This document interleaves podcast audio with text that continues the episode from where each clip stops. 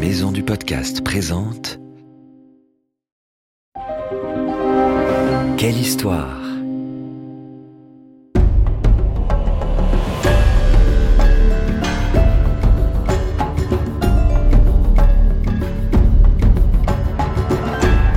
Entre dans la légende. Ulysse, Athéna, Thor, Anubis, le roi Arthur et bien d'autres. Quelle histoire te fait découvrir les mythes et légendes du monde entier comme tu ne les as jamais entendus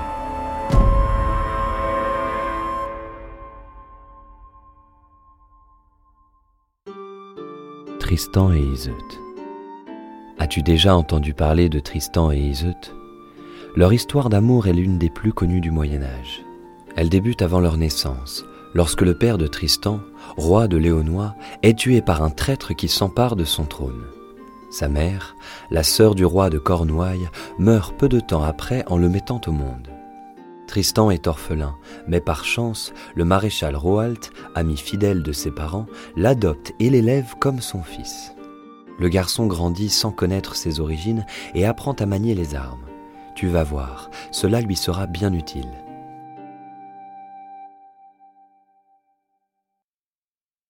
La vie est heureuse pour Tristan, mais à 15 ans, il est enlevé par des pirates et abandonné sur une plage de Cornouailles. Ce nom te dit quelque chose? Eh oui, il est sur les terres de son oncle Marc. Ce dernier ne sait rien de lui, mais le prend à son service. Trois ans plus tard, le maréchal Roalt retrouve Tristan et révèle à tous l'identité du jeune homme.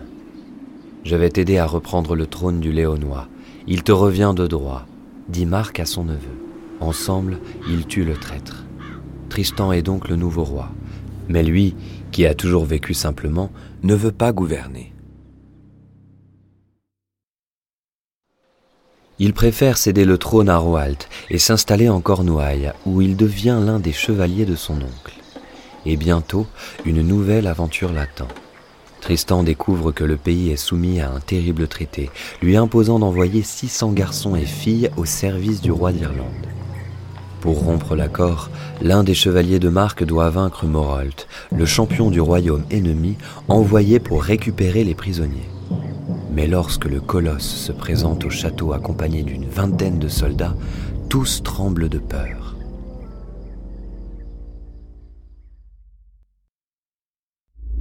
Tous, sauf Tristan, qui le défie en duel.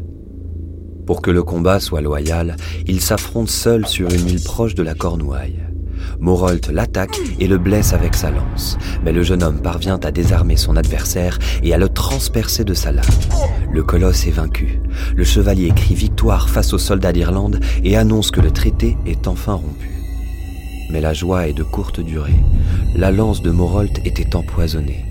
Comme aucun médecin n'arrive à soigner Tristan, il est déposé dans une barque qu'on abandonne sur les flots.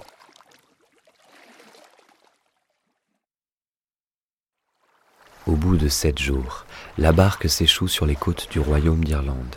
Tristan est en grand danger, car ici il est connu comme l'assassin de Morolt. Les soldats ayant accompagné le colosse en Cornouailles pourraient le reconnaître. Par chance, lorsqu'on le retrouve, le poison l'a tellement affecté qu'il est méconnaissable. Comme il est blessé, il est amené devant Iseut la blonde, fille du roi et seule capable de le guérir. Une fois rétabli, le jeune homme reprend vite la mer de peur d'être reconnu. Il ne le sait pas encore, mais il vient de rencontrer l'amour de sa vie. Une fois rentré en Cornouailles, Tristan est au centre de toutes les attentions, ce qui rend jaloux les conseillers du roi Marc. Pour l'éloigner du conflit, son oncle lui confie une mission. Deux hirondelles ont déposé ce matin ce cheveu d'or sur ma fenêtre. Peux-tu retrouver la femme à qui il appartient afin que je puisse l'épouser? Tristan reconnaît immédiatement le cheveu. C'est celui d'Iseut. Mais comment va-t-il pouvoir obtenir la main de la princesse d'Irlande pour son roi alors qu'il est recherché là-bas comme le meurtrier de Morolt Tu vas voir.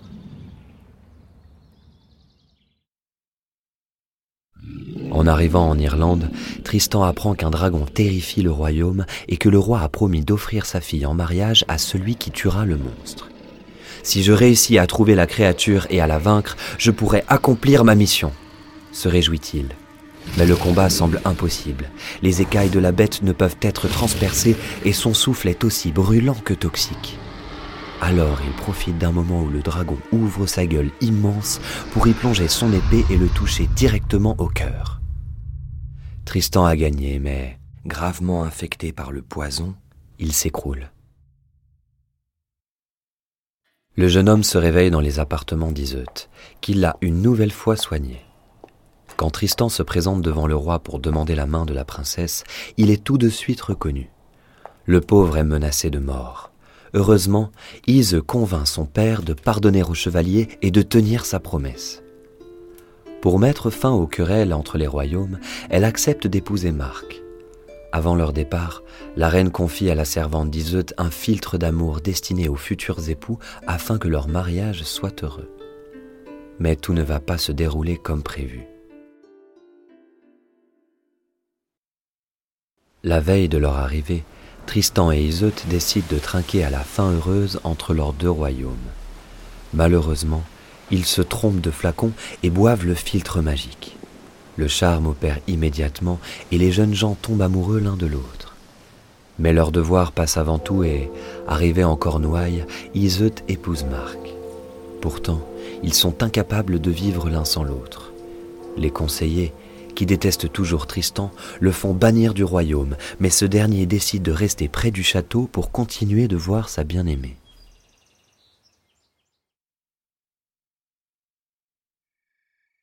Désormais, les deux amoureux se retrouvent en secret le soir, près d'une fontaine.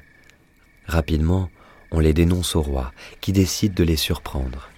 Une nuit, il grimpe dans un arbre au-dessus de la fontaine et les attend.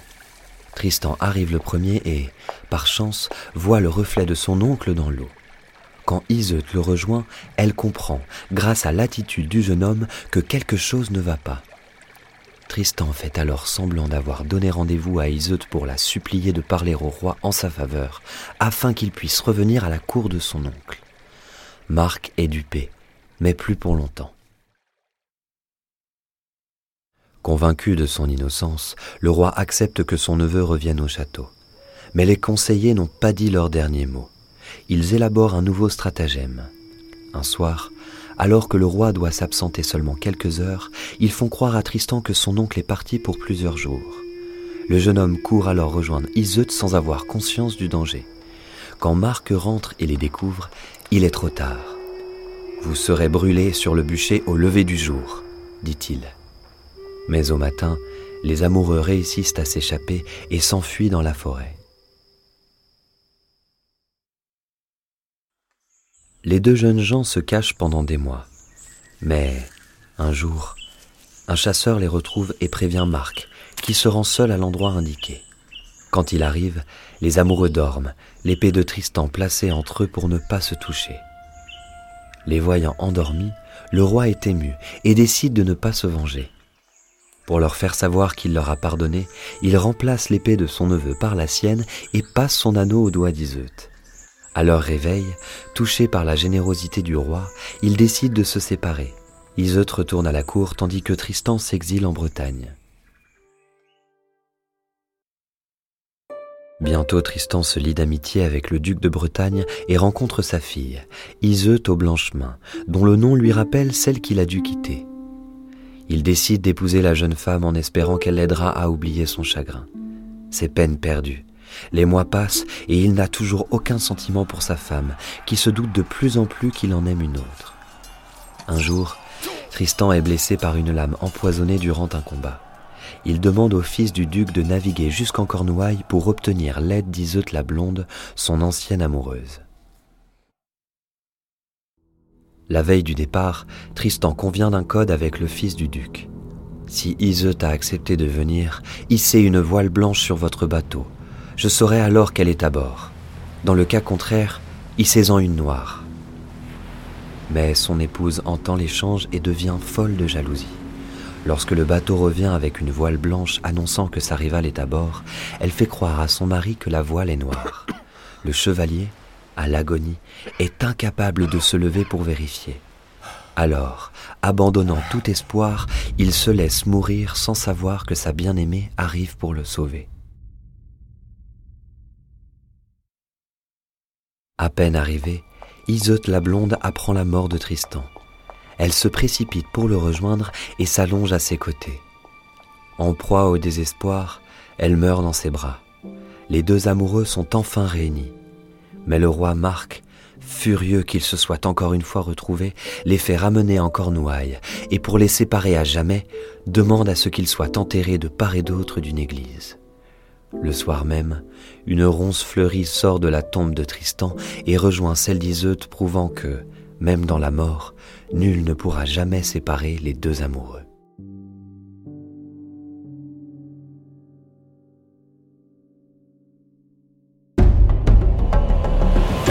On espère que cette histoire t'a plu et qu'elle t'a donné envie d'en découvrir plein d'autres. C'était Mythes et légendes, une série audio adaptée de la collection de livres des éditions Quelle Histoire.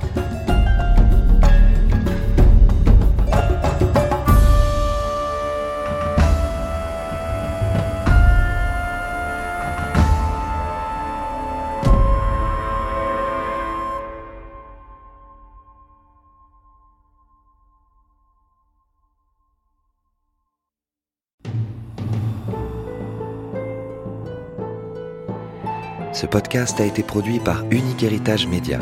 Retrouve toutes les informations sur maisondupodcast.fr.